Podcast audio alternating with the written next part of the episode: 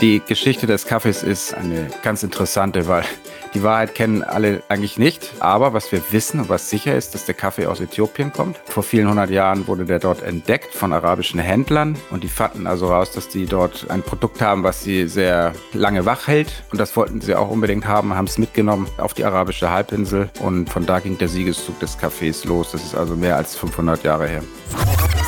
Dass Aromen eine unterschwellige Wirkung haben, ist hinreichend bekannt. Viele, die Kaffee riechen, fühlen sich glücklicher, nicht weil da ein Botenstoff drin ist, was irgendwas im Gehirn auslöst, sondern eher das, was dann passiert. Ja, also ich weiß, die Vorfreude gleich bekomme ich einen Kaffee, der wärmt mich, der macht mich wach und äh, wenn die Nacht durchgemacht ist wegen der Kinder, dann ist das ein schönes, wohliges Gefühl.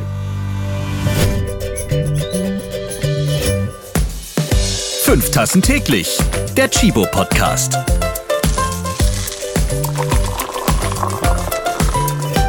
Moin aus Hamburg.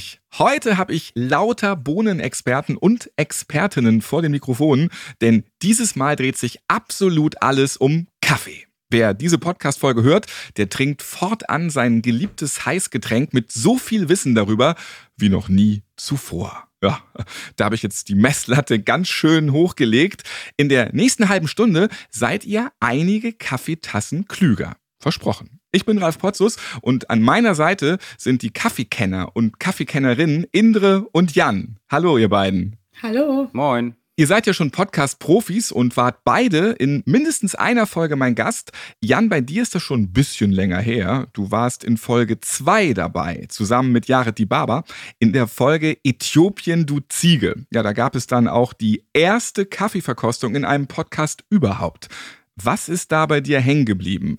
Außer jetzt Kaffee im Bad.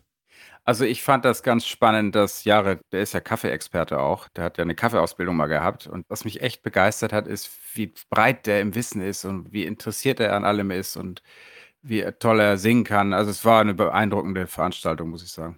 Hört gern noch mal rein. Indre, wir beide, wir stehen zum Bad Hair Look. Also zumindest hatten wir nach unserer Podcast-Folge die Haare schön beim Fotoshooting. Definitiv.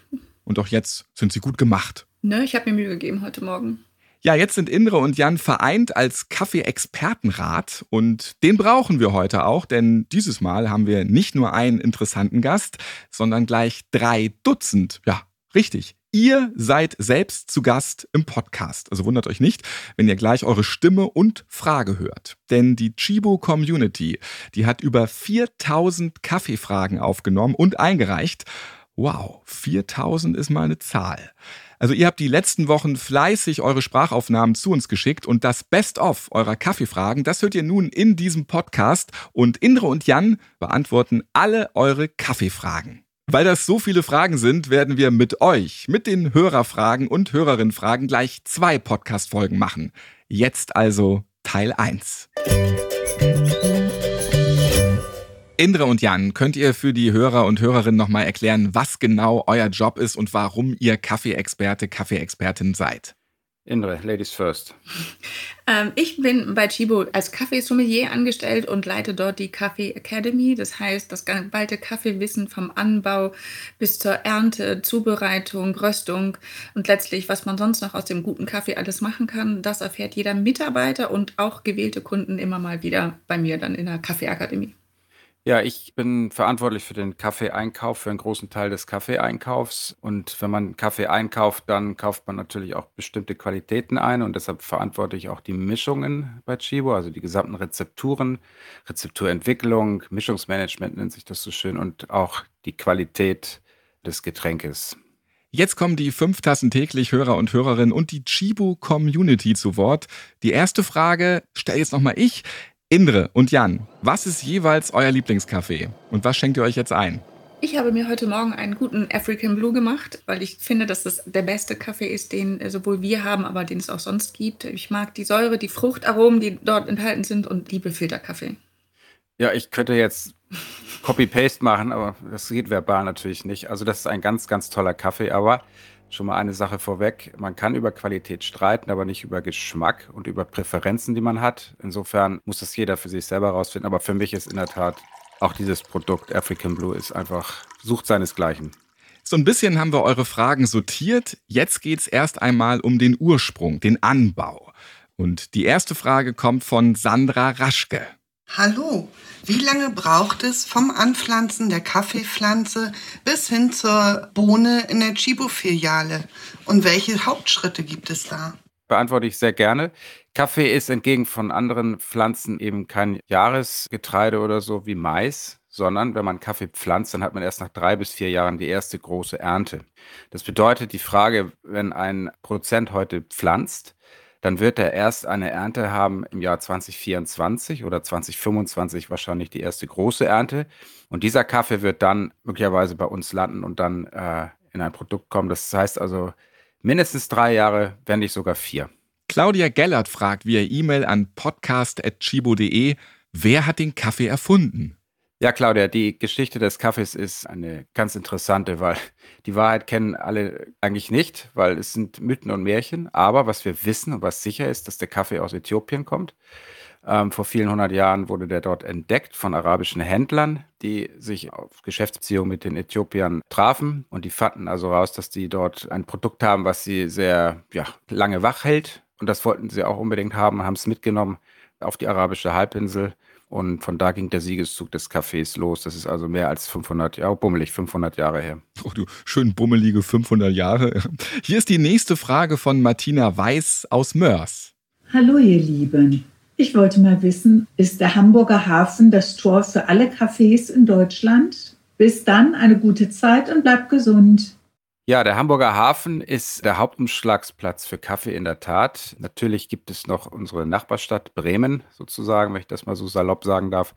Und dort gibt es auch Kaffeeröstereien, das heißt auch viel Kaffee geht nach Bremen. Aber Hamburg ist eindeutig die Nummer eins und auch natürlich für Chibo. Der Kaffee, den wir benutzen, kommt sagen wir, zu 99 Prozent aus Hamburg. Und dann noch anknüpfend die Frage, wenn dann da so viel Kaffee aufläuft, wo wird er dann überall deponiert, aufbewahrt, bevor er dann nach links und rechts weiter transportiert wird? Ja, wenn das Schiff in Hamburg angekommen ist, dann wird der Kaffee per LKW zu unserem Lagerhalter verbracht. Dort wird der Kaffee eingelagert, wird vorher gesäubert und gereinigt, denn es gibt im Kaffee, im Rohkaffee immer noch Staub und auch kleine Stöckchen und Steinchen, die werden raussortiert. Dann wird der Kaffee dort eingelagert, bis wir ihn abrufen und ihn rösten. Wir haben drei Röstereien. Die größte und die Ursprungsrösterei ist in Hamburg. Dann haben wir in Berlin eine Rösterei und wir haben in der Nähe von Warschau ebenfalls eine Rösterei, die uns gehört. Die nächste Frage ist zum Glück nicht stiften gegangen, denn sie kommt von Lothar Graf von Faber-Castell. Liebe Grüße nach Nürnberg. Welche ist denn die ideale Anbauhöhe für die Kaffeeraritäten aus Äthiopien?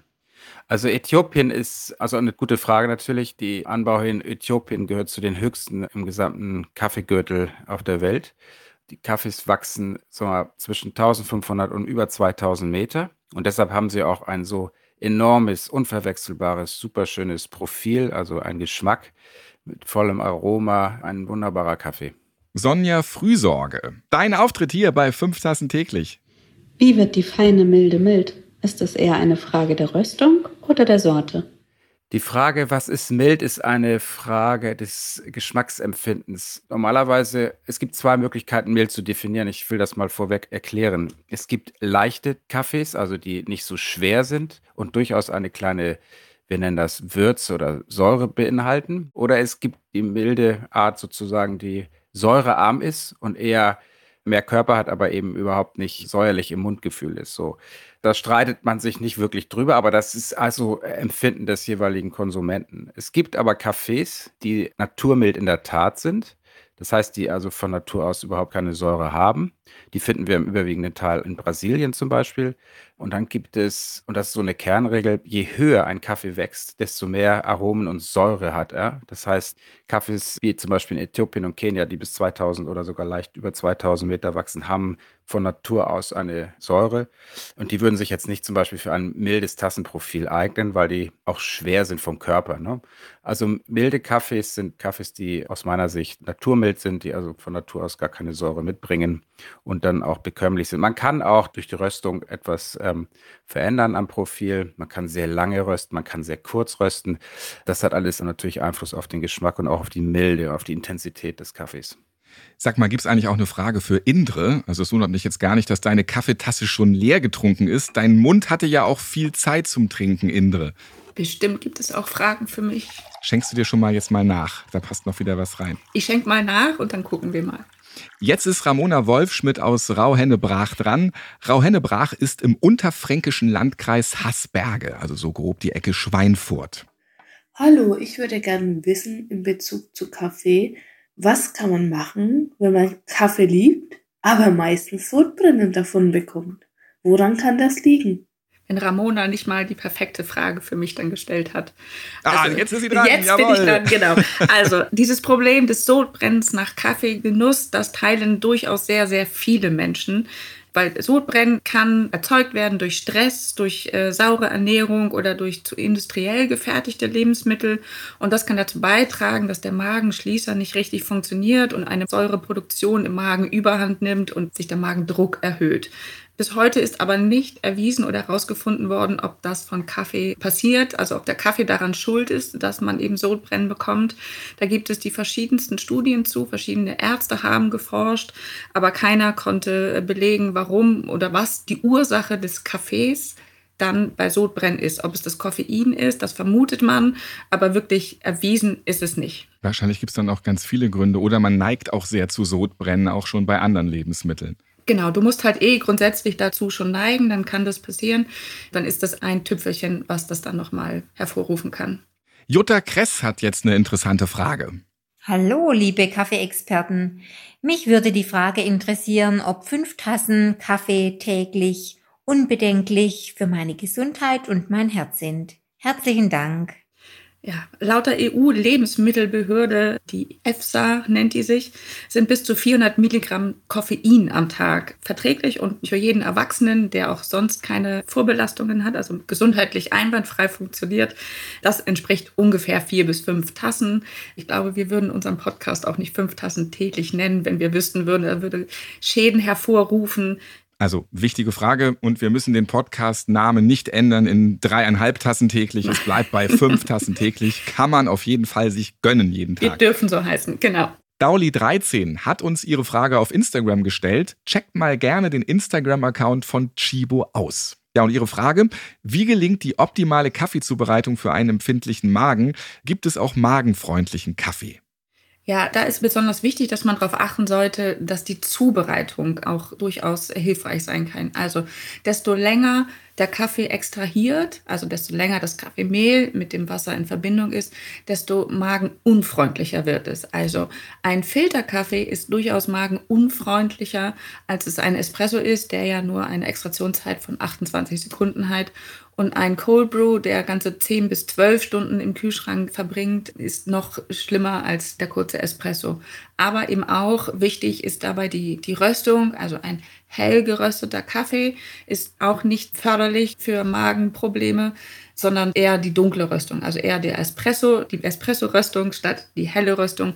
Und was Jan eben auch schon sagte, der Arabica hat deutlich mehr Säure als der Robusta, also ist auch der Robusta magenfreundlicher als der Arabica. Denn es ist nicht zwangsläufig die Säure, die die Magenprobleme verursacht, sondern eher die Bestandteile des Kaffeeöls. Also es ist eine sogenannte Wachsschicht, die C5HTs, die drumherum sind und die muss entfernt werden, was auch das Entkoffinieren macht. Also nicht zwangsläufig ein entkoffinierter Kaffee ist magenfreundlich, weil das Koffein nicht mehr drin ist, sondern weil diese Wachsschicht dann abgespült worden ist. Ja, dann passt jetzt auch die Kaffeefrage von Claudia Steute aus Wienhausen, aus dem Landkreis Celle. Stimmt es eigentlich, dass man bei Kopfschmerzen eine Tasse Kaffee trinken soll? Und wenn ja, was genau macht der Kaffee in dem Moment in unserem Körper? Dankeschön, Claudia, und liebe Grüße nach Niedersachsen. Ein Espresso mit Zitrone gegen eine beginnende Migräne kann durchaus helfen. Es ist erwiesen, dass das Koffein kopfschmerzlindernd wirkt oder schmerzlindernd tatsächlich wirkt, gerade in Verbindung zusammen mit Paracetamol und ASS-Medikamenten. Verursacht es das, dass die Medikamente schneller im Blut ankommen und somit schneller wirken können. Koffein an sich mit Zitrone und der Säure zusammen kann das auch bewirken, aber ein Migräneanfall tatsächlich äh, wird es nicht bekämpfen können und geschmacklich ist es jetzt auch nicht ein Riesengenuss. Ist es eigentlich abends besser, einen Espresso zu trinken, anstatt normalen Kaffee? Das interessiert mich, allerdings auch Marita Karin Leute. Und sie hat diese Frage gemailt an podcast.chibo.de. Ja, auch eine Frage, die sich häufig stellt. Also man kennt das, wenn man abends gemeinsam zusammensitzt, man hat gemütlich gegessen, das ist eine entspannte Stimmung. Und dann kommt immer die Frage, wollen wir jetzt noch einen Kaffee trinken oder einen Espresso oder so, worauf der erste immer schon schreit, oh, dann kann ich ja nicht schlafen. Und der nächste schreit, ja, ich schlafe dann aber wie ein Stein. Also eine Frage. Und ganz Unlustige sagen, nee, ich muss noch fahren. Ja, genau, die gibt es auch immer noch weiterhin dazu. Aber äh, Kaffee macht ist ein Wachmacher, ja, das tut er, allerdings nicht sofort. Ja, also der Kaffee an sich wirkt mit seiner Wärme und seinem warmen Aroma und alles das, was dazugehört, erstmal beruhigend ein. Erst nach knapp 30 Minuten wirkt das Koffein im Blut und sorgt dann dafür, dass das Koffein, das andockt, das Adenosin im Hirn nicht mehr andockt und wir somit wach bleiben. Und dann wäre nochmal entscheidend zu wissen, trinke ich einen Espresso oder einen Filterkaffee. Der Espresso hat auf die Menge gerechnet deutlich weniger Koffein als der Filterkaffee. Also wenn man von einer normalen Menge des Espresso ausgeht, dann hat er 25 Milligramm Koffein enthalten und eine Tasse Filterkaffee hat so 75 bis 120 Milligramm. Also da ist deutlich mehr Koffein drin, als es beim Espresso ist. Also dann lieber den Espresso abends trinken als den Filterkaffee, wobei es tatsächlich Menschen gibt, die danach nicht gut schlafen. Also das kann durchaus genetisch vererbbar sein, das ist aber noch nicht ausreichend erforscht. Es gibt solche und solche Menschen. Manche vertragen es, manche vertragen es gar nicht. Hallo Karin Siebert aus Bielefeld. Hallo. Was möchtest du gerne wissen? Meine Frage ist, wenn ich morgens aufstehe und müde bin, weil die Nacht anstrengend war mit Kind und wie auch immer. Und ich komme in die Küche und ich rieche Kaffee. Warum macht Kaffee eigentlich so glücklich? Dieser Duft. Gibt's da was? Ist da ein Botenstoff drin? Dass Aromen eine unterschwellige Wirkung haben ist hinreichend bekannt. Das kennt man aus vielen, vielen verschiedenen Bereichen. Also, dass Lavendelduft angeblich eine angenehme Stimme äh, machen soll oder auch die Angst vom Zahnarzt lindern soll und der Vanilleduft zur Beruhigung dient. Deswegen habe ich mir schon mal eine Kerze hier nebenbei angemacht, um etwas ruhiger zu werden. Ah, okay. Aber eben auch in Einkaufspassagen versprüht wird, damit der Kunde länger bleibt. Ähnliches gibt es auch mit Kaffee.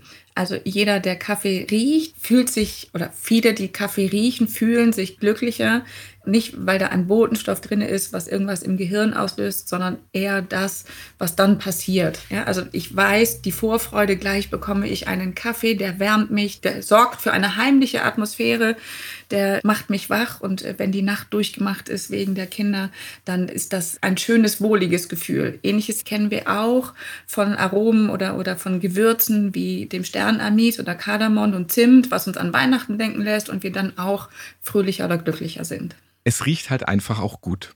So, wer ist jetzt am Start? Hallo, hier ist Markus aus Berlin und die Frage, die mich beim Genießen von Kaffee immer beschäftigt, weil meine Oma davon immer berichtete, ist folgende. Was kann man eigentlich Sinnvolles mit Kaffeesatz anstellen? mit dem Kaffeesatz kann man so, so viel noch machen. Viele schmeißen den tatsächlich einfach weg, was super schade ist, weil man daraus unterschiedlichste Sachen machen kann. Was wir zu Hause tatsächlich sehr viel machen, ist, denke aus dem Kaffeesatz ein Peeling zubereiten. Also statt des groben Salzes einfach den Kaffeesatz trocknen lassen. Das ist extrem, extrem wichtig. Dann mit ähm, Honig und Öl gemeinsam vermischen, auf die Haut, ins Gesicht, kurz einwirken lassen. Und die Haut hat neue Nährstoffe und fühlt sich sehr viel weicher an. Das ist eine Möglichkeit. Man kann es aber auch sammeln und aber auch wieder trocknen, damit es nicht schimmelt, in den Garten unter die Rosen legen, schön ausbreiten. Dann haben die einen Dünger und vertreibt auch Ungeziefer. Also wer keine Schnecken im Garten haben möchte, kann den Kaffeesatz ebenfalls im Garten gut verteilen. Das mögen die nicht und Katzen mögen darauf auch nicht ihr Revier markieren, wobei ich da glaube, dass das eher der Duft in dem Fall ist, weil die mögen die den tatsächlich nicht, als es der Kaffeesatz selber ist. Und mittlerweile gibt es sogar Menschen und Firmen, die aus Kaffeesatz Biogas herstellen. Ja, Markus, manchmal ist es sinnvoll, auf die Oma zu hören und den Kaffeesatz weiter zu benutzen und nicht einfach wegzuschmeißen. Sollte man aufgewärmten Kaffee meiden oder Restkaffee lieber kalt trinken? Das ist eine gute Frage von Waltraud Frese. Also grundsätzlich ist ja immer wegschmeißen die letzte Option, die man haben sollte. Und natürlich, gerade in den wärmeren Monaten kann man kalten Kaffee wunderbar benutzen für ja, Eiskaffee zum Beispiel. Ne? Aufwärmen ist ehrlich gesagt eine schlechte Option, weil die Aromen hinübergehen und es schmeckt einfach nicht gut. Wobei ich vorhin sagte, über Geschmack kann man nicht sprechen oder streiten. Das muss jeder selber wissen. Aber kalter Kaffee ist in der Tat kalter Kaffee. Also ich persönlich mag es nicht sehr gerne, das wieder aufzuwärmen. Jan macht einen großen Bogen drumherum. Sonja wandelt, die möchte mit ihrer E-Mail an podcast.chibo.de wissen, gibt es Kochrezepte mit Kaffee? Reichlich. Also mit Kaffee kann man wunderbar kochen. Und auch backen übrigens. Was wir schon gemacht haben, sind eine Chili-Marinade, also aus Kaffeekruste zusammen mit, mit Paprika, Kreuzkümmel, auch einem groben Salz und wieder Honig dazu. Das Ganze schön vermischen. Auf Käse mariniert, lässt sich zum Grillen auch wunderbar benutzen.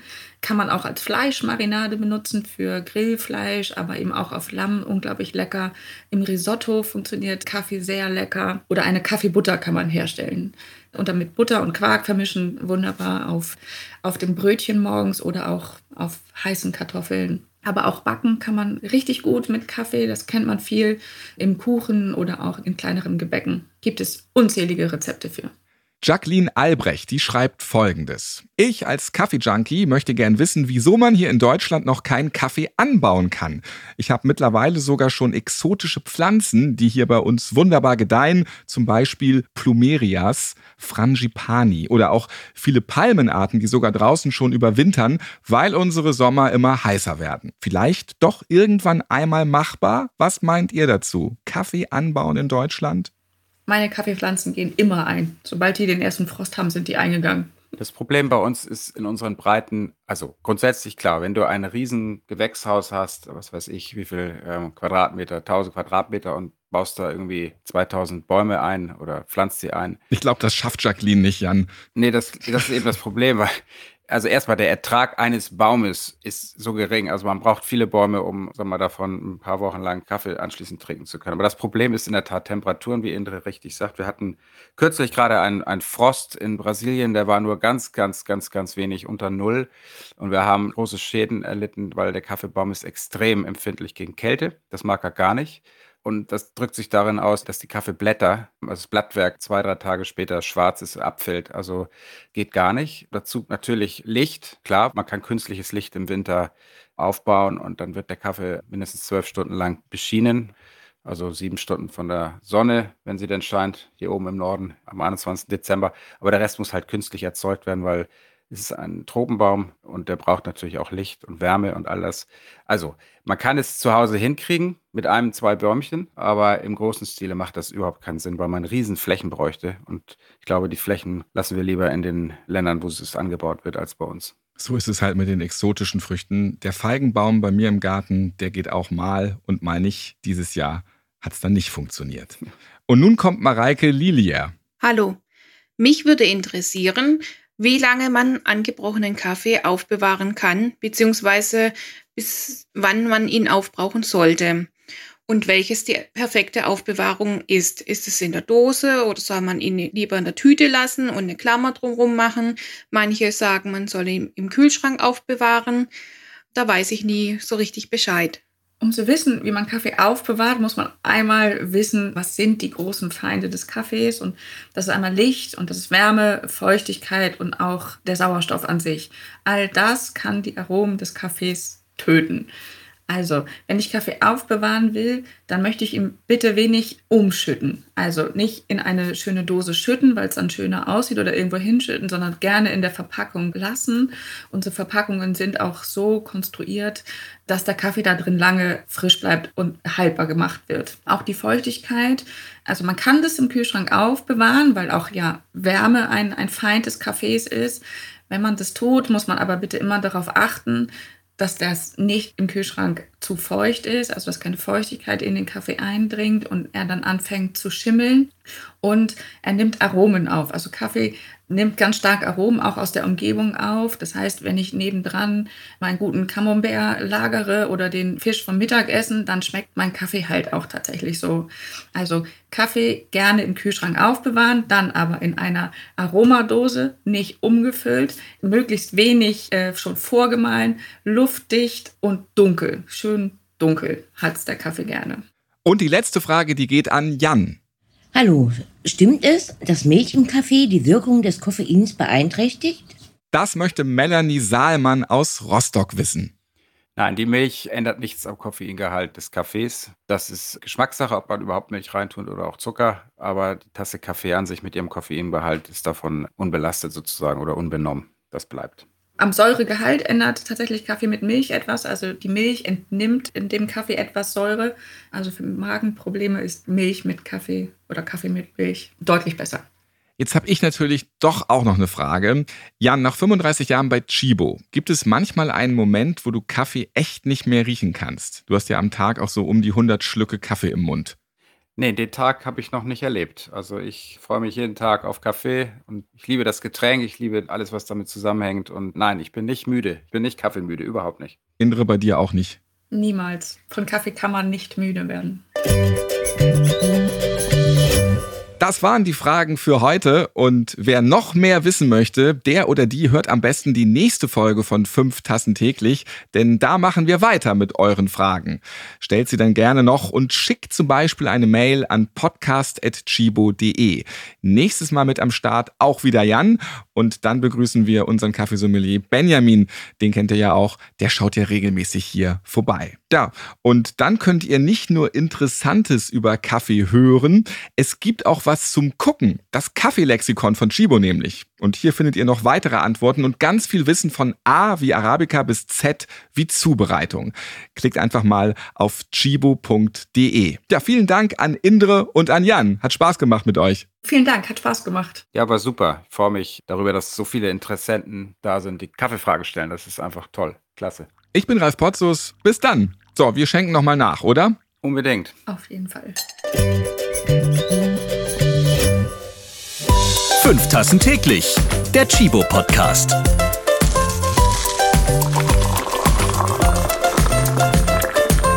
Ihr habt Fragen oder Anregungen zu dieser Podcast-Folge? Wir freuen uns auf eure E-Mail an podcast.chibo.de.